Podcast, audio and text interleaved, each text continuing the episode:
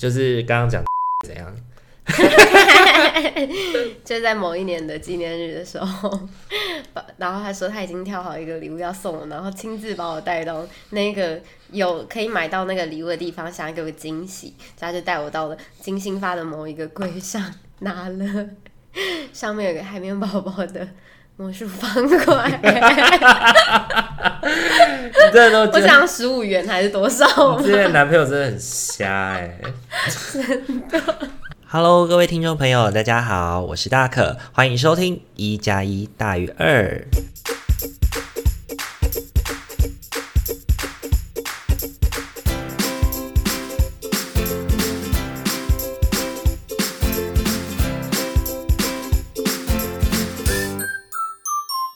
好，那我们要准备开始喽。好，可以哈。好、嗯、，Hello，各位听众朋友，大家晚安，欢迎大家在呃。这个很特别的时间来到一加一大于二的直播间哦。那今天的话，我们要就是会在会，既然是这么特别的时间，就是呃，基本上大可就是有一个来宾要来采访了。然后这个来宾他很特别，他是大可跟阿明的学妹，然后他也是我直属的学妹，他小我两届。然后呢，因为他即将要到韩国。去定居生活了，因为她嫁去了韩国，她成为了一个韩国媳妇。对，那我们就请她，她叫做安雅。然后我们请他，就是之前有听我们节目的，之前有听我们节目的听众朋友应该有听过这个名字恩雅。对，然后让我们请他跟大家打个招呼。Hello，大家好，我是恩雅，我是这个节目最忠实的观众。是听众 的听众，对，你是刚刚 A 雅说他每一集都有听，没错，而且他很好笑，就是他在我们那个澳洲打工度假那一集上上的时候，他直接就直接就赖我说我吃醋了，然后 他就在上面写说，就是他就在赖上写说，就是我，所以我去澳洲，你没有想我，你只想阿明，然后我就觉得。莫名其妙，这个女人，啊、因为我跟阿明明明就是在同一个时间在澳洲，对，但是我也没有说不想你，我就是、嗯、就是因为刚好跟阿明一起录音，然后就讲到这件事啊。Too late，好了，OK，Too late，Forget it。OK 啊，今天邀请到 Aya 来，就是会主要想要跟 Aya 聊一聊，就是她在，因为她现在准备要嫁到韩国去了。但是在韩国之前，在嫁去之前，你已经有在韩国生活一段时间了，对不对？没错，一年半。在韩国生活了一年半。OK，然后我们今天这一集就会来聊聊，呃，台籍人妻在韩生活的事件，悲惨悲惨事件。他真的在韩国，我真的觉得 Aya 就是一个，他有很严重的吸墨体质吧。你会吸引陌生人，然后也是吸怪人吸引机，就是你不论在何地都可以吸引到怪人，对不对？真的，他欺负我的人，对，就是会找到。不是我，我自己觉得你自己的包容性也很强啦。嗯，就是你的那个，呃，该怎么说呢？就是怪人会来，自有他的缘由啦。就是你可能也是怪人吧？没错。忍耐 忍耐度也是蛮高的。OK，好，那首先呢，这一开始我们就，那我们就准备开始哦，准备开始稍微访谈一下，就是好像又突然变正式了，你会不会因为这样就变得更紧张？不会，反正我已经很紧张了。你已经很紧张了，已经 max。希望待会就是聊一聊以后，可以让你就是比较放松一点。好，OK。那首先要问一下的事情是，哎、欸，你当初为什么会跟就是嗯 K 在一起？呃，K 是那个就是哎呀，现在韩国的老公，嗯、对，然后台湾有一个老公是吗？对，在韩国的老公，在台湾的老公是另有其人。之前我有跟 K 见过面啦，然后把他吓死了，对不对？对，因为你是盯着，我一直盯着他的的某些地方看呢、啊，就脸啊，想要看看这个人长得怎么样，是圆是扁啊，以后要追杀比较好追嘛。如果他欺负恩雅的话。嗯对啊，你看长得像广仲，是不是一个好哥哥？是，对，因为他发型跟脸都长得像广仲，对不对？还有眼镜，他就是整个都学广仲，真的。好啦，那你跟 K 是怎么认识的啊？我跟 K 是在我打工度假，在澳洲打工度假的时候认识的。相信大家已经听了两集阿明分享澳洲打工度假的故事，应该不需要我多讲。嗯，嗯，嗯，你有跟阿明重叠在同一个肉厂工作过吗？我们没有在同一个肉厂工作，但曾经我想要去过他，我想要去他的肉厂。嗯哼，就在我呃，我待总共待过两个肉厂，没有像他待到六个那么多。嗯、我就是第一个肉厂待了一年，嗯，一年多。然后到第二个肉厂的时候，也是待了大概一年左右的时间。然后中间，其实，在第二个肉厂去之前，我是有先去阿明待的肉厂。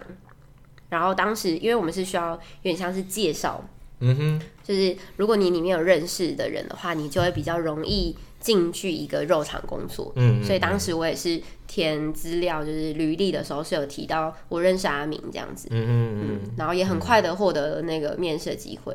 可是呢，就在我面试之后，反正我就是没有得到这个机会。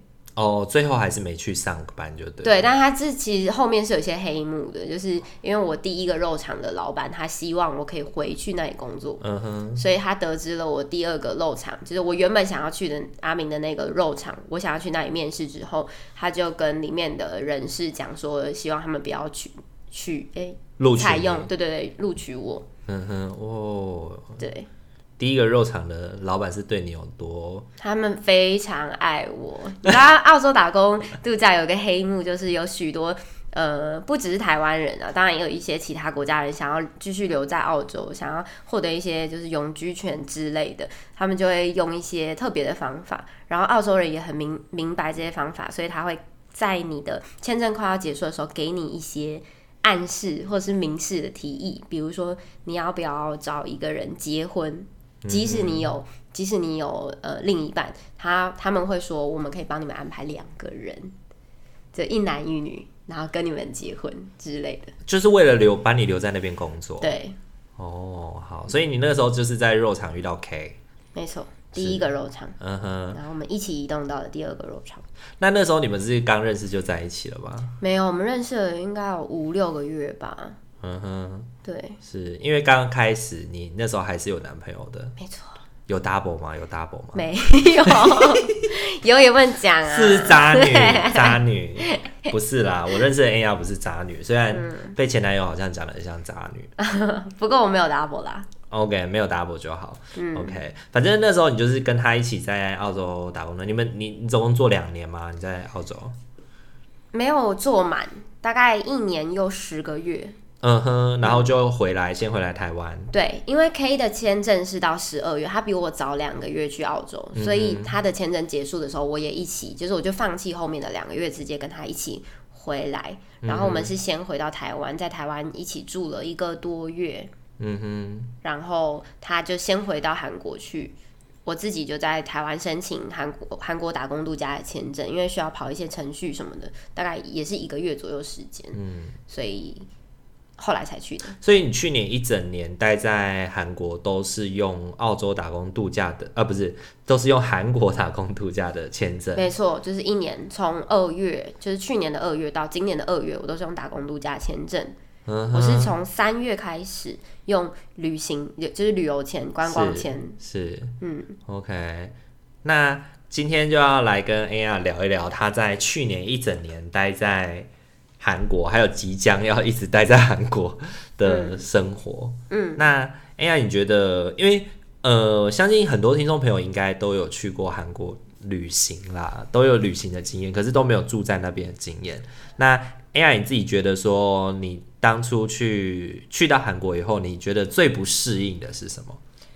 我最不适应，其实我不适应的事情很多，但是我现在脑子里面只有跑出一个东西，就是早餐。早餐，对，你知道韩国人早餐要吃饭哦，就跟我可能永远不能接受，就是早餐吃卤肉饭，或者就是我说牛肉汤，不是有一些中南部他们早餐会吃饭吗？对对对，鱿鱼羹那些我也其实不太能接受。我觉得我就是喜欢永和豆浆，然后也喜欢美而美的人，嗯、所以我真的不太能接受早上要吃饭，然后要配汤，就是不是拿豆啦，那是日本。对，我的意思说早餐不能吃一些什么味噌汤，然后又有泡菜，然后反正就是好几道菜。你没有看过韩国不就是很多小菜在？就是嗯一一点点一点的小菜。对，吃那个叫什么什么豆腐的时候，豆腐锅的时候，早餐就是这样吃。哦，我们早餐就是吃泡菜锅，就是吃那种呃味噌。那叫什么、啊？完了，我太久太久没有回韩国，已经忘了。哦，糟糕了，K 要难过了，K 糟糕了，就是这个情疑似味噌汤的那个东西。疑似味噌汤，大酱汤啦，大酱汤啦，大酱汤，就是那个东西，那些都是早餐。嗯哼哼，对，我不能接受的是这件事情，嗯，因为他们早餐也不是像我们这样，早餐店你直接走出去买就可以买得到，你是要早上起来煮的。啊，他们便利商店不会卖一些饭团或者是？或者是三明治之类的，会那些东西对他们而言不是早餐，是点心。哦，嗯、所以可是上班族也都会那么有空，可以早上起来料理这些东西吗？如果没有空的人，他们基本上要，他们有点分成两派。这是据我所知啊，毕竟我也才住一年半，算是有点菜鸟的人。就是据我所知，他们分了两派，一派是就是家里面会有。会有妈妈或是老婆帮忙准备好早餐的家族，他们就是固定习惯性的都会吃早餐。那另外一派呢，他们就是咖啡派，早餐只喝咖啡。哦，所以你早上出去外面一定买得到咖啡。嗯嗯嗯嗯嗯。但是就不会有像台湾有那种美而美或者是星巴克这种早餐店。对。哦，也不会有西式的早餐。没有，只有一个叫做什么伊萨克。伊萨克 I S S A C 的一个一个卖吐司的店，好像很多观光客会去明洞那边买吧。那个是一个卖吐司夹蛋的那种哦，对，那种料理，他就专门卖那些，所以也算是小吃啦。算是啊，他也是很早开吗？他也是很早开，但是我、oh. 我自己觉得比较像是只有年轻人是才会买那种学生才会买那种。可是韩国的学生平常早上去上课的时候，也都会在家里吃饱饭才出门。没错，哦，妈妈很伟大。可是如果像有一些单亲的家庭，嗯，或者是对啊，可能就是只有爸爸，嗯，然后爸爸可能又做夜班之类的这种。对，其实我不太确定。K 他们家是怎么样欸？因为我过去的时候，就是我跟 K 他爸爸，然后那个时候爸爸刚好是已经退休的状态，嗯，然后我又是一个默默，其实你知道社工就有点反骨。嗯，我就是觉得，我绝对不要接纳韩国这些我无法忍受的文化，嗯、像是女生要早起、嗯、准备全家人的早餐这件事情，我就不能接受，所以我就很坚持，每天早上都要睡到十点。嗯哼嗯，爸爸大概八点半左右就会起来做早餐给我吃。哦、OK，就是一个懒惰的懒惰的媳妇。对啊，因为我觉得爸爸好像就是 K 的爸爸，好像真的对你是蛮蛮好的、啊，就把你当成另一个女儿嘛。对对，有的时候好到我都觉得说，是不是有一点？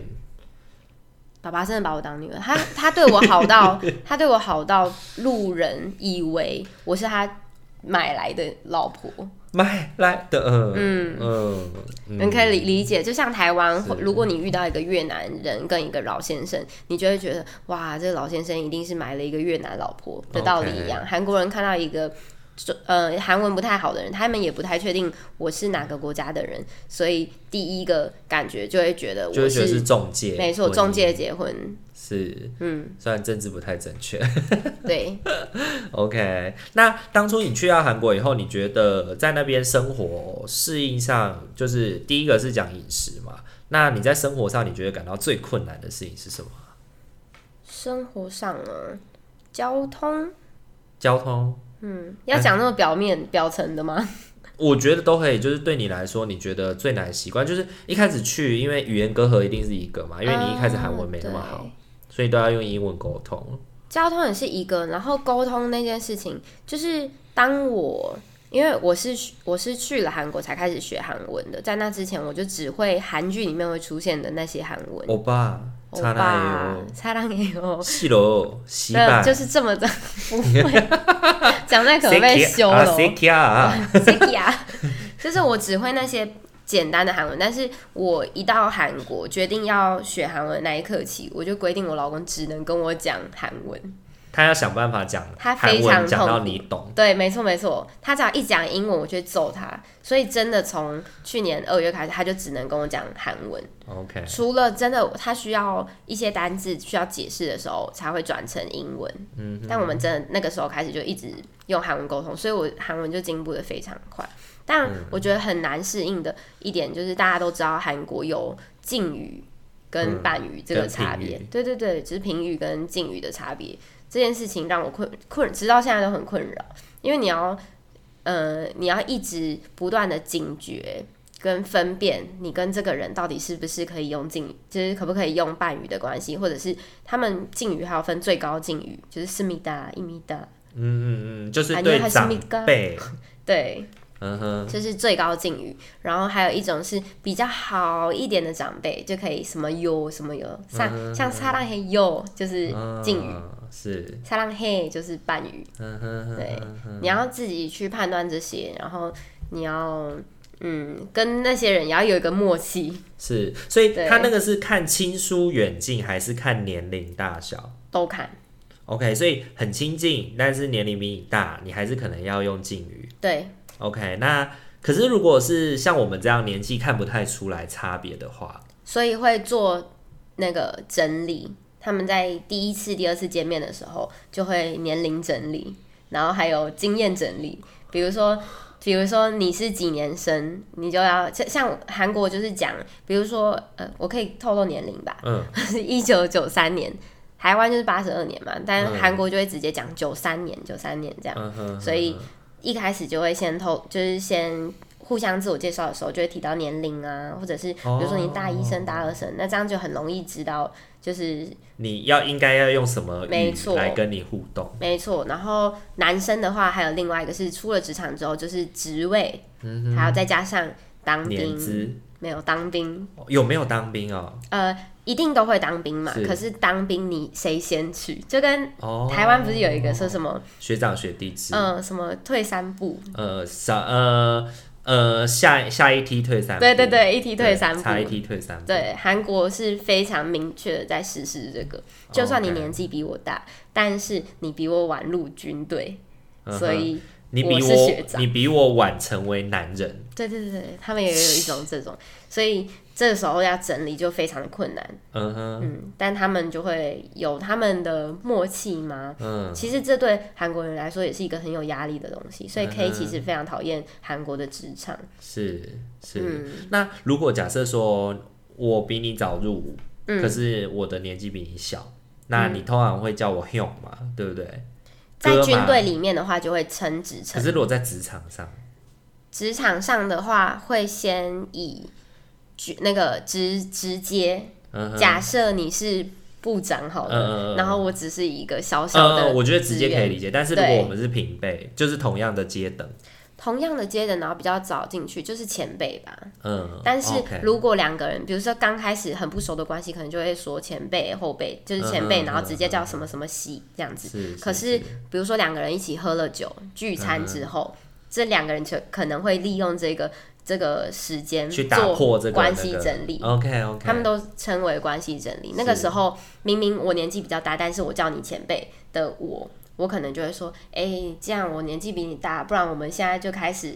他们会说一个是把话放下来吧，意思就是我们现在开始讲评语吧，或者是嗯轻松点讲话吧，他们会这样说。是我我在韩剧里面有看到，就是有说什么呃，就是。呃，我在韩剧里面有看到男主角可能就跟就是那个 Good Doctor，嗯，Good Doctor 里面就是那个医师，不是后来跟那个跟那个就是那个自闭症的医师，嗯，说就是今天开始你当我的弟弟吧，嗯，对，就是那个就是你所谓的关系整理，对，OK，就是你可以你对我的关系不用再是用。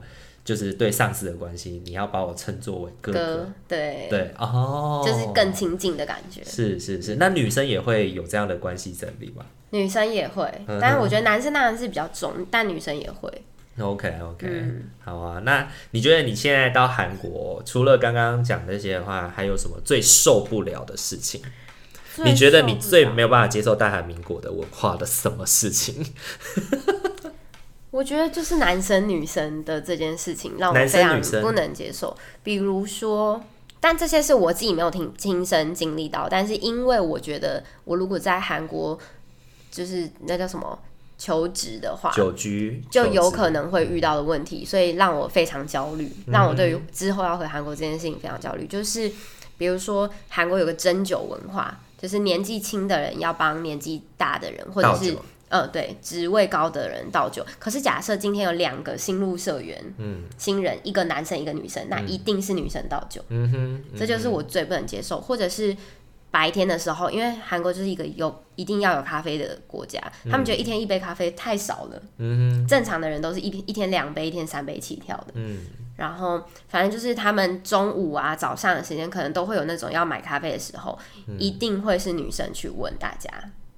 哦，要喝什么、嗯？或者是某一些人就会暗示说，你应该、就是、要帮大家对订咖啡对，对，就是会暗示一下说，哎、欸，感觉现在好像可以喝杯咖啡喽。这时候就要有呃颜色，有眼色，有那种会看脸色的人，对，爱喝。然后通常这个人会是女生，通常会是这个这个组里面的忙内，就是最小的、哦、那个人就要起来说，okay 哦、我来帮大家买咖啡喽，大家喝什么？OK，即便最小的是男生，就是、嗯、就是找这群里面最小的女生。嗯，通常是 OK。但如果今天真的有一个新入社员，然后如果比他前面的人已经来了好几个月的女生，那当然比较有可能还是那个男生去做，因为毕竟他是最买咖啡，是不是？对对对，对。可是如果他待久了嘞，他待久了，那有可能这件事情又换回那个女生。嗯，哦，而且那是一个一个。很微妙的气氛，对，它是一个整体的气氛，整个每一个人，那、嗯、那个那个什么团队气氛，是是是。对，如果今天大家一起在在吃，因为韩国非常喜欢公司聚餐，嗯、他们是一个非常频繁公司聚餐的国家。嗯、然后在公司聚餐的时候，如果一个新人，他一个男生，可是他待了慢慢待了两三个月，他渐渐发现就是。公司里面，大家可能会对某一个女生比较颐指气使，那那个男生也有可能某一天变成那样子的。OK，就会开始跟着不尊重。嗯、对，是我之前好像有看听过另外一个朋友说过，就是他曾经有过，就是他的一个女生朋友在韩国的公韩韩国的公司上班，然后他已经是做到很高阶的女生的主管的位置了，嗯，还是要跟着他们的社长去外面跑业务，帮忙倒酒，然后就是有一种就是要去服侍客户的那个。感觉对，对，而且我觉得不只是倒酒的这件事情，是在倒酒，大家喝醉酒之后会发生骚扰吧？对，性骚扰的事情是韩国非常普遍的现象，嗯、尤其是上司对下属，就是讲话言语的性骚扰，或者是摸屁股。其实我觉得言语上他们反而没那么没有像台湾开黄腔这么严重，严、重是他们会比如说搭肩膀这种，嗯、或者是摸你背。哦，所以没有到摸屁股这么严重，没有到那么情色，嗯、但是这种这一种会踩在那个线，就是有一种想要跟你套近关系，对，你会觉得不舒服，可是你跟他反映了的话，嗯，你跟他反映了的话，他会说，哦，我就是把你当成一个好妹妹在疼你，嗯、他们都会用这句话，我是在疼你，我不是你怎么把我想象成那样子的，疼屁疼啊，嗯，真是。所以也难怪，就是韩国的女生成为大神以后会变得这么的，嗯，就是毫无畏惧。对，对他们就是觉得以前。我受够了，老娘受够了，所以你会不会很快就老娘受够了，就变成阿芝麻？我现在已经是阿朱玛。你知道韩国有个更 哦，这也可以讲，就是我很不能接受的其中一个文化呢，就是韩国人除了年纪到了某个年纪之后之后会被称为阿朱玛，他们还有一件事就是只要结了婚的女女人都是阿朱玛，就算你二十岁，你只要二十岁你结婚了，你就是阿朱玛了。阿朱玛，对，所以我老公现在就会叫我阿朱玛。打他，真的，我快气死！我就说你也是阿哲喜，他就说没有，韩国人不会这样子称呼 结婚的男人为阿哲喜，好奇怪哦。而且因为他要童颜嗯，很多人都以为我们是姐弟恋呢。哦，他大我三岁，姐弟恋太严重了吧？而且这也是有人问我说：“你跟 K 差几岁？”我说：“差三岁。”他就说：“你他这么小哦。”对，我最气的就是这个。我是觉得你这几年真的是太挥霍自己，苍老许多。对对对对，你跟大学的时候已经。差太多了。可是我觉得我的老是当社工之后老的，大家不要当家暴社工。AI 是家暴的社工，会老老很快哦。后来因为去澳洲打工度假就离职了。没有，我不是因为这个原因离职，是因为我想离职，所以我去澳洲打工度假。哦、是因为想离职，所以去澳洲打工度假。对，前后顺序是这样。对，所以才遇到 K。没错。然后就闪婚。嗯嗯嗯，没错没错。希望你在那边不要，因为听起来好像就是韩国在就是性别平等上面还有很长的一段路要走。嗯、大概是二十年前的台湾吧。真的，然后还会有那种就是，可能最近最近新闻好像蛮夯的、啊，就是女生的那个被性侵害是那个什么。是女生穿太少啊之类，还是会有这种论调吗？那在韩国是不是也会这样？韩国一定会，就是说啊，你自己穿的那么暴露，然后被性骚扰或被性侵害，是你活该这样的论调。嗯，没错。而且我觉得韩国是有一点稍稍的丑女的风气。丑女哦，嗯、台湾也很丑女啊。对，就母猪派。对啊，母猪派啊。嗯，对啊。然后像之前也听你说过什么青瓦台的请愿啊，很多妇女有关的都会被挡下来嘛。对。嗯哼，OK，那你自己在韩国那边，你觉得如果这一集给一些想要向往去韩国生活的朋友，你会给他们什么建议？我觉得像打工度假这样短暂一年的，嗯，体验是很好的，嗯、而且它就跟。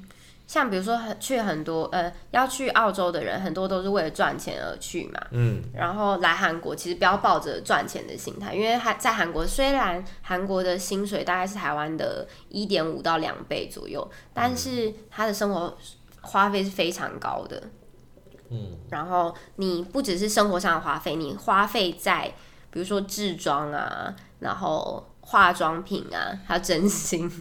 上面的钱就是会非常多，所以其实我听到很多人，大部分人来韩国是没有办法存到钱的。但如果你对韩国是有一个粉红色泡泡。嗯，觉得是可以来的。对，一短短一年的生活，嗯、真的比较想不开，不小心跟韩国人结婚。你就是想不开的那没错。现在后悔了吗？没错，你知道我追了很多 YouTuber，就是韩国跟韩、嗯、呃中台湾人，然后跟韩国人结婚，他们都说哦，真的不要想不开跟韩国人结婚。结果我也结了，然后我结了之后，我也觉得啊，真的大家不要想不开。真的，而且你才结没多久哎。对啊。糟糕了，结没多久就进入一个远距离。我结婚十二天就回台湾，就回台五个多月就逃回台湾了，叛逃。真的。然后她韩国的老公还担心她是不是不回去了，真的跟她歇斯底里。没错。那我记得你那时候有说你在韩国那一年的时候，你有参加很多那种。就是也是嫁到韩国去的那种 Facebook 社团，对。那你觉得加入那样社团好吗？对你来说？我觉得好，呃，因为我认为支持系统是非常重要。以社工的角度来讲，对，因为因为我之前服务的对象是受暴妇女嘛，然后很多时候其实那些受暴妇女有一部分是外籍配偶，所以我可以看得出来那些外籍配偶他们在台湾很大的。一个弱势，就是他们没有就近的资源，对支持系统，所以我那时候就觉得结婚前我一定要，我一定要好好的发展我的支持系统。那你现在有发展好了吗？我现在真的有发展了不少，嗯哼，嗯，但就是很稳定、很稳固的关系还没有那么多，但是我觉得是还有时间继续，就是什么继续继续培养的。你觉得你在那个社团里面收获最多的事情是什么？因为我知道你们那个社团好像会教很多，嗯、包含呃学韩文，然后考证照，嗯，就是考哎、欸，因为韩国要入籍要有语言证照、语言证明，对不对？对。但我觉得那个社团，因为人气社团，其实大部分的人真的已经都是经过了那些，比如说语学堂的阶段，嗯、就是大家都是已经读完书过来的人，所以那边的话题比较不会是打，呃，就是上课的这件事情，嗯、比较多在于，比如说假设是上课好了，我们会有一些商用商用韩文课，哦，会有一些人气，大家人气真的是很厉害，他们很多很多。就是会各种东西，或者是人脉很多，比如说有些人妻就会找一个老师来，然后专门教商用商用韩文，然后跟大家一起开团。嗯哼，一起去上课。对对对对对。然后我这一次回台湾，有在台湾上一个韩文的写作课程，那个写作课程也是人气在社团里面揪的。然后就因为我们人气们一起揪团，所以就便宜了很多钱。我觉得这些都是一个、哦、一个很好的，就是优点嘛，就是那个社团的优点。而且不只是这些，比如说，嗯，比较实物上社，就是比较真实上、现实上，就是。因为有结婚的人，就一定会有离婚的人。然后那一个社团里面就有一些离婚的人妻，或者是正在跟老公抢监护权的人妻，他们就可以分享很多方法，或者是分享一些律师资源，甚至里面就有正在韩国当律师的人妻。哦，对，所以我觉得这整个社团就是一个非常有资源的地方。虽然它是私密社团，还是保密社团呢，一定要有人介绍才定才可以进去。哦，那、啊、你当初是谁介绍你进去？其中也是一个人妻，然后那个人妻是我在另外一个社团认识的。哦，另外一个社团是非常浅层的，叫做什么与韩国人谈恋爱。的社团，哦、那个社团就是充满着粉红色的泡泡，大家就在分享你跟老公怎么，你跟男朋友怎么认识的，嗯、然后现在现在交往多久，嗯、然后大家就甜蜜到不行，然后还会截图自己跟男友的那个聊天的内容，然后就觉得哦，闪屁呀、啊，真的，对，然后就在那个社团里面，我认识了一个人妻，然后那个人妻后来跟我还，对我们两个，我们还出去吃饭什么的，之后他们就。因为我结婚，他们就让我进去那社团里面。OK，、嗯、所以它里面会教一些，就是你跟韩国人结婚的时候财产相关要怎么去配置是是？有，而且还有银行，就是证券什么怎么买，他们还有一个另外开一个人气证券社。就是你对证券这些有就是投资有兴趣，也可以加入那个社团。然后或者是他们，我觉得非常有用的是一个。就是呃定存这个东西，嗯嗯、他们还开了一个 Excel 档，是，然后每一个人期分享自己今天去了哪一个银行，然后他们的那个定存的汇什么汇率多少，嗯、是这样讲吗？就是反正那个利息多少啊什么、嗯、那些，他们整理成一个档案呢，嗯、所以以后像我们这些新人就可以直接开那些档案过来参考。可是你们这样子是不是社团里面也会有？因为听起来它有很多功能，嗯、但是是不是也会有很多的纠纷？会有纠纷吗？在上面？以前曾经呃，人气之间的纠纷比较少。但通常如果有纠纷，会是钱的问题。嗯哼，因为我们很常在上面换钱，是就是台币换韩币，韩币换台币这样子。是，所以这个社团以前曾经是公开的社团，是就是因为金钱纠纷的关系，所以改成私密社团。OK，因为只要是公开社团，然后谈到钱，就一定会有诈骗的人。哦，就会有人想要进来诈骗。对，就会假冒是人妻。是，他们很很会，就是塑造一个自己是人妻的形象。嗯嗯。可是韩韩环诈骗要怎么诈啊？呃，就是比如说他说我要换，没有没有没有，大家都马是在网络上，都是线上汇款，嗯，都是线上汇款，就说哦，我现在已经汇款了，可是可能因为晚上，所以钱还没有进去。对，但是我现在急用钱，你可以先汇给我吗？我真的汇好了，还截图，但那个截图可能是假的。哦，所以就有一些人就会被骗，就是真的汇钱给他，因为他们通常都会说小额汇款，小额汇款一两万这样。是，可是每一个人都一两万的话，那那个人就赚一百万。嗯哼，然后他可能只汇了，真的只汇了其中一个，然后那个截图用很多个。对，没错。哦，原来如此，所以这种事情可能还是要小心啊，说牵涉到钱或者是什么，还是要小心。对，纠纷通常目前我看到的是这一个，然后还有另外一个是我刚刚不是有提到一个律律师吗？嗯，就是我觉得有一些人提供，就是比如说他自己是人妻，所以他他又是律师，他就会想说要回馈其他呃帮助其他人妻，可是他在帮助的过程中，有一些人就会搭便车的心态嘛，就是会无止境的不断问一些很细琐的问题，就是就跟我们的个案们一样，咨询了，已经到要咨询收费的阶段。对，所以后来那个律师有讲清楚，就是。嗯，他能够问到什么程度？对，他能够问到什么程度？然后当你已经进入到咨询阶段，他会跟你收钱，他可以算人气比较便宜，但是他就是收费。嗯嗯，因为这是运用到专业的部分啦，对，就会开始需要收费吧？没错。嗯哼，啊，那你自己如果想要给去韩国生活的人一些建议，嗯，你会给他们什么样的？你会给他们什么建议？建议哦，对我觉得要存够钱。还有你要先想好你要在韩国做什么，嗯、因为其实你去韩国之后，就算你是打工度假签证，并不是你一到当地立刻可以工作。像澳洲基本上就是当当下就缺很多，对你几乎是第一天过去，第一天就可以办好所有的文件，隔天就可以开始工作了。可是韩国不是，你必须要先拿到那边的一个。叫做外国人登录证的，像身份证的东西，你才可以开始工作。所以那个时间会有可能是一两个月的哦。所以你先要存一笔钱，生存下来。没错，因为韩国的房租也是蛮贵的。是，嗯，一间小小的套房也要一两万台币。嗯哼哼。嗯，那在韩国有没有什么要特别小心的？特别小心，因为像台湾的治安就相对不错啊。有啊，那韩国的大家应该今年非常清楚，非常从那个新闻上应该看到蛮多的吧？就是韩国为什么疫情会突然间爆发非常严重，冲到几万人，就是因为教会的关系。嗯，当然，教会就是一个邪教。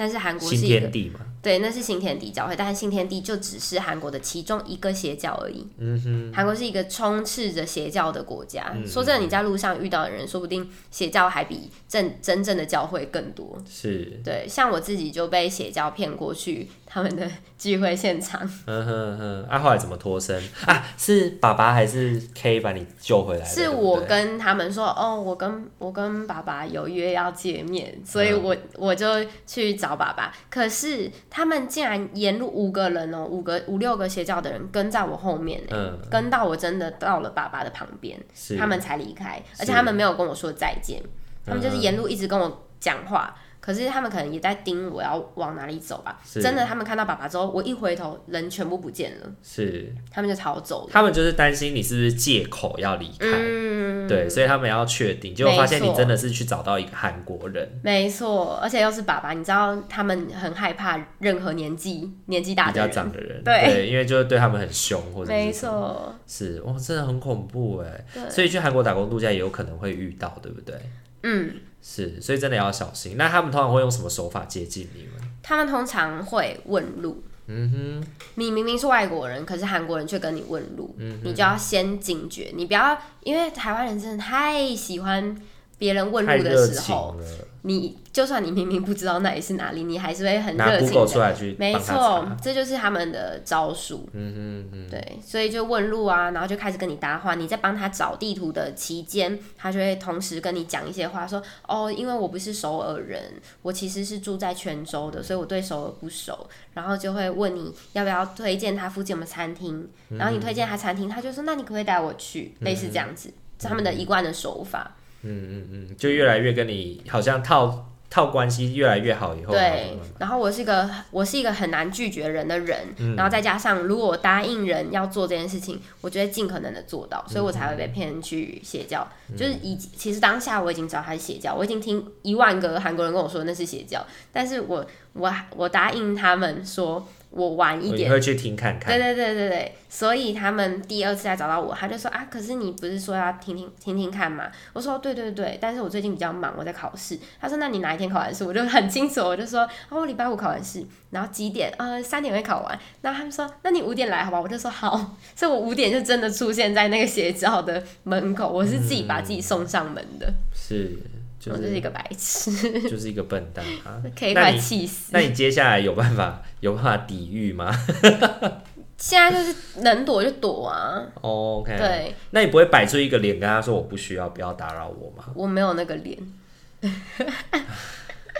对个案就很有这种脸。我一脸就是、就是、大家都很爱欺负。对我对个案反而可以硬。对啊，你对受暴妇女反而脸很凶哎、欸。可是我会，就是我对没有，我对瘦包妇女是一个心态，就是 就是我有点不能够再恨铁了，恨铁不成钢，我，就希望他们赶快，对对对，没错，是是，而且很多瘦包妇女其实，因为他们很容易瘫软在你身上，是，就是觉得。我老老公已经就是那边要结束了，好，那我就依靠社工，什么事情都要你处理，嗯、而且打个电话也要请你打。有一些不能讲的事情，就是有些政治不正确的话，可能在这里不适合讲啦。嗯、哼对，但我们刚刚在录音前讲过了。好的，大家自己知道是怎么样就好了。嗯、OK，好，今天大概就是稍微让 Aya 分享了一下，就是她在韩国的生活这样子。嗯，对，然后呃。如果听众朋友有兴趣的话，我可以再搜集一些资料啦，然后再跟大家分享一下，就是再请 A 呀回应一下，就是如果去韩国打工度假，啊，不是打工度假。可能是打工度假，可能是生活，嗯、或者是想要钓一个韩国人。钓韩国人可以去澳洲。钓韩国人可以去澳洲，对，OK。或者是新加坡，好像也蛮多的。新哦，对，新加坡也有。蛮多的，OK。好好，那 A 亚已经分享了一下，好，那今天就谢谢 A 亚跟大家分享你的经验。谢谢大家。OK，那今天一加一大于二就到这边喽，晚安，拜拜。拜拜。